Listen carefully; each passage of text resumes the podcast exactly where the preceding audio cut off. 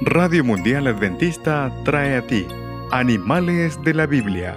¿Qué puedo aprender? Micros que enseñan valores cristianos. Con Luisette Parra. Rafi y Rudy, dos hermanitos, ayudaban a su papá en la huerta a plantar mandioca o yuca.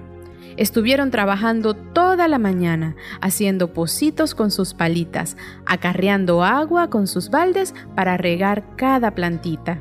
Hola amiguitos, la historia de hoy se titula Collares de Tierra. Luego jugaron con los perros mientras su papá podaba algunos árboles frutales. Cerca del mediodía, su mamá avisó que la comida estaba lista.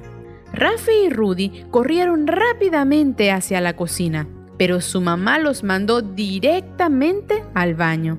Tenían que ducharse, pues tenían tierra desde la cabeza hasta los pies. Mmm, el aroma de pastel de choclo con queso había ingresado al baño. Así que Rudy se bañó rápido e ingresó Rafi para bañarse. Pronto ya estaban vestidos y medio peinados, listos para la oración y empezar a comer. Su mamá notó que cada vez que sus hijos pedían otra porción, en el cuello veía como marcas negras. Primero pensó que sus hijos se habían lastimado con alguna rama, pero fijándose más detenidamente, notó que sus hijos tenían gruesos collares de tierra. Ese mediodía, el pastel de choclo fue comido en dos movimientos porque Rafi y Rudy tuvieron que regresar al baño para lavarse bien el cuello. Mantenernos limpios es muy importante porque vamos a tener más salud. El rey Salomón notó que cuando las moscas estaban volando era porque faltaba limpieza.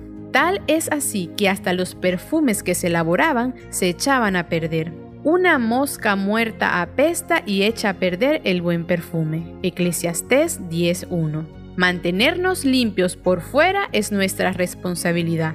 Ser limpios por dentro se lo pedimos a Dios y Él lo hará. El valor que hemos aprendido de esta historia es la higiene, el aseo y la pureza. En el libro de Mateo capítulo 5, versículo 8 nos dice, Bienaventurados los limpios de corazón, porque ellos verán a Dios. Hasta la próxima, amiguitos, y que Dios te bendiga. Radio Mundial Adventista presentó Animales de la Biblia. ¿Qué puedo aprender? En la producción del texto, profesora Estela Romero de Aranda.